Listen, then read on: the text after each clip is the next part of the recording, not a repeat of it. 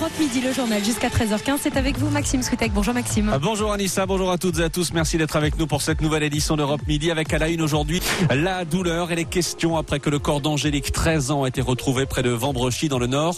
Le suspect qui a avoué un ancien voisin avait déjà été condamné pour un viol sur une adolescente il y a plus de 20 ans. Comment sont suivis les délinquants sexuels? C'est ce que nous verrons. Le débat d'Europe Midi, comment s'organise le suivi des délinquants sexuels? Question que nous posons après le drame de Vambrechy et la mort d'Angélique, adolescente de 13 ans. C'est un ancien voisin, je vous le disais, un homme de 45 ans qui a avoué l'avoir tué, un homme déjà condamné en 1994 euh, pour un viol sur une autre adolescente et une série d'agressions. Il a à l'époque été condamné à 9 ans de prison, il en a fait 6 avant de ressortir. Pour en parler avec nous, euh, Virginie Duval, bonjour. Bonjour. Merci d'être là, vous êtes la présidente de l'Union syndicale des magistrats. Euh, face à vous, Pascal Cussic, bonjour. Bonjour. Merci également d'être avec nous en direct, avocat pénaliste, président de l'association de protection de l'enfance Coup de pouce. Virginie Duval, un homme comme le suspect dont on parle aujourd'hui, qui a purgé sa peine, qui ressort de prison, qu'est-ce qu'il peut avoir comme obligation après la prison? Alors, actuellement, euh, il peut euh, être soumis à un, un suivi socio-judiciaire. Mhm. Euh, le suivi socio-judiciaire implique notamment euh, une question de, de soins.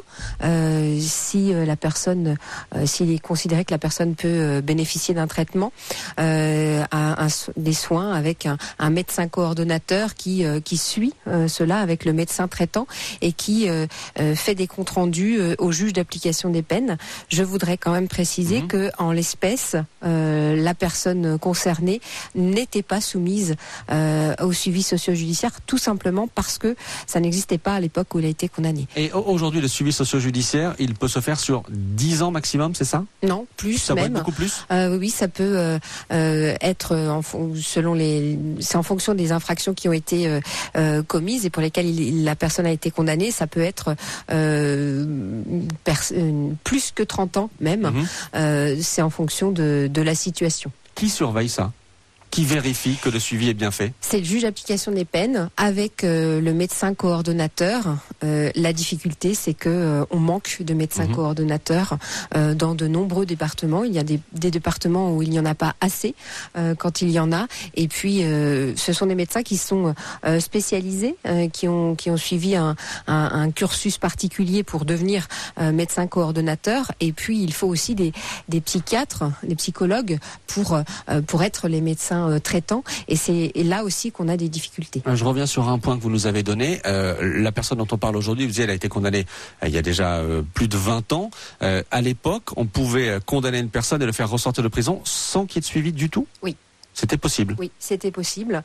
Euh, la personne purgeait sa peine euh, et ressortait sans, euh, sans le moindre suivi. Il y avait une possibilité d'un suivi supplémentaire dans le cadre d'une libération conditionnelle, mais c'était un an après la peine qui avait été prononcée, donc il n'y avait pas de suivi particulier. Pascal Cussic, je rappelle que vous êtes avocat pénaliste, président de l'association de protection de l'enfance Coup de pouce. Vous avez le sentiment que les délinquants sexuels sont suffisamment suivis après leur condamnation et après leur passage en prison? Pour ceux Bien qui sûr sont que non. placés en prison Bien sûr que non, et le, le- cette affaire-là le prouve, et malheureusement on a des antécédents qui Mhm. le prouvent également.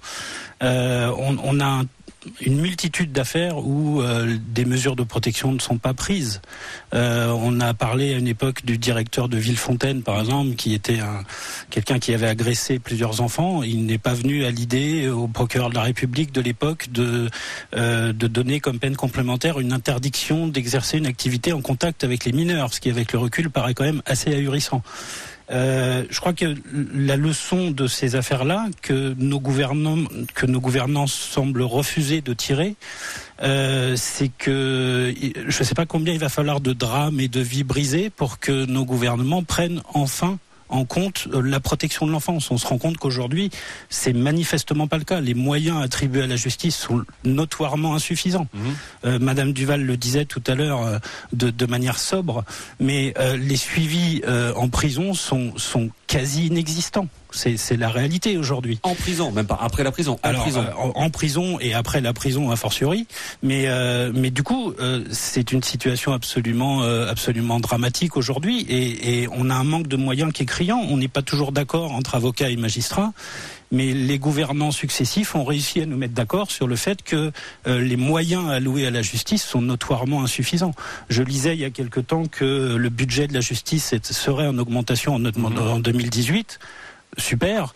Euh, cela dit, quand on regarde par rapport aux besoins, c'est notoirement insuffisant. Sur 45 pays européens, on est 37e lorsqu'on se réfère au PIB par habitant. Virginie Duval, sur ce point-là, vous vous rejoignez sur le manque de moyens de la justice, notamment sur ce domaine-là particulier euh, du suivi des délinquants sexuels. Le, manque de moyens, il est, euh, il est généralisé. Euh, sur le suivi des, des, des, délinquants sexuels, il n'y a pas de remède miracle, mhm. de toute façon. Et, et, et, et, en cette matière-là, c'est vraiment la question médicale qu'on n'arrive pas à mettre en œuvre. Les, les, les, dispositifs légaux, on les a. Mhm mais après c'est l'application de la loi. on sait que cet homme, le nom de cet homme était bel et bien inscrit au fichier judiciaire automatisé des auteurs d'infractions sexuelles. Qu'est-ce que ça veut dire concrètement? Qu'est-ce que ça impose euh, comme euh, obligation? Pour lui euh, de déclarer son adresse mhm. régulièrement. Euh, il faut qu'on puisse savoir où il est.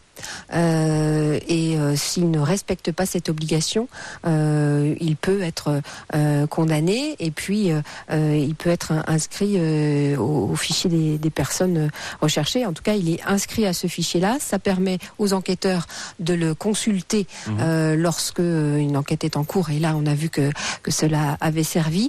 Et puis, pour certaines pour, pour la préfecture, euh, les administrations, elles peuvent le consulter avant euh, d'employer quelqu'un qui est en contact euh, régulier avec des mineurs. Mais une entreprise privée, par exemple, là on sait qu'il était embauché par une société de transport, de transport en commun, il n'y a aucune possibilité de, de, consulter ce fichier-là? Non, une entreprise privée ne peut pas consulter ce fichier. Est-ce que ça c'est quelque chose que vous aimeriez faire changer, Pascal Cussig? De toute façon, ce, ce fichier-là était effectivement une bonne chose lorsqu'il lorsqu'il a été introduit après, la, difficulté, c'est que on, s'aperçoit qu'il n'y a pas de réflexion générale sur euh, la façon dont sont abordés ce type de problèmes en prison. Mhm.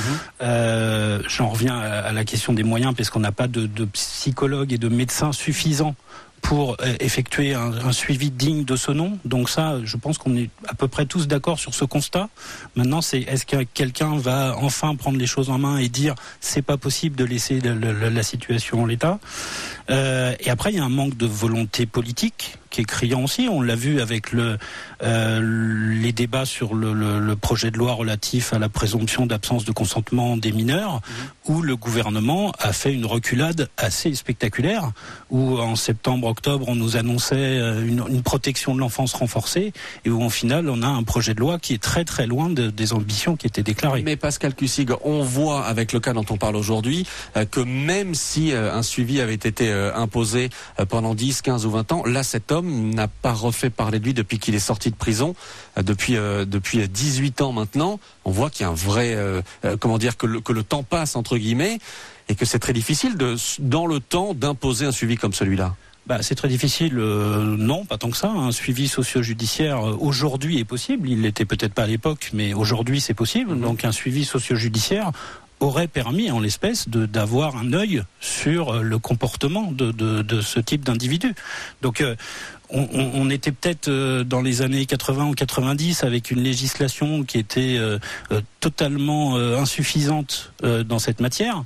on n'est pas obligé d'en rester là, quoi. je veux dire, ce suivi socio-judiciaire aujourd'hui il existe et il n'est pas toujours prononcé. Vous disiez tout à l'heure, une personne peut ressortir du tribunal sans aucun mmh. suivi, mais c'est encore vrai aujourd'hui. C'est pas parce que le suivi socio-judiciaire est dans la loi qu'il est systématiquement ordonné et à mon sens il est trop peu ordonné. Attendez, au-delà des moyens dont on parlait, vous avez le sentiment que certains magistrats sont trop laxistes par rapport à cette question-là? Il y, a, des décisions qui, à mon avis, montrent qu'on ne prend pas conscience de la gravité des faits. Euh, la simple pratique, par exemple, des correctionnalisations, le fait de renvoyer des viols devant un tribunal correctionnel le montre. Euh, la correctionnalisation, j'ai 21 ans d'expérience en mhm. tant qu'avocat. La correctionnalisation, pour moi, ça équivaut à une banalisation. Et on voit que ce système se généralise et qu'il est même plutôt encouragé aujourd'hui par les réformes qui nous sont proposées.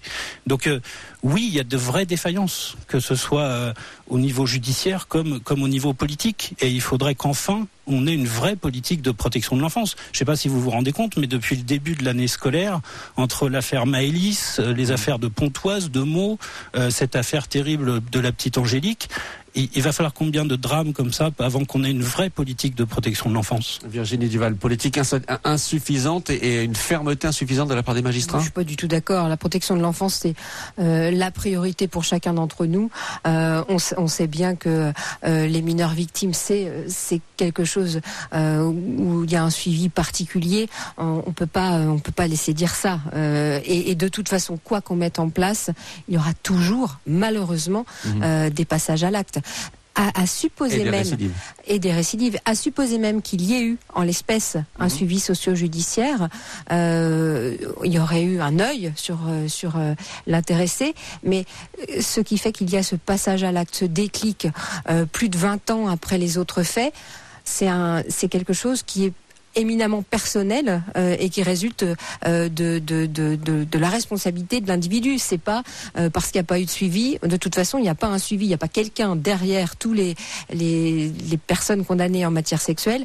Il n'y a pas quelqu'un derrière eux 24 heures sur 24. Merci, merci à tous les deux. Merci, à Pascal Cussig, avocat pénaliste, président, je le rappelle, de l'association de protection de l'enfance Coup de pouce. Merci Virginie Duval, présidente de l'Union syndicale des magistrats, d'avoir accepté de, de venir aujourd'hui en direct et de débattre sur Europe 1. Merci à tous les deux.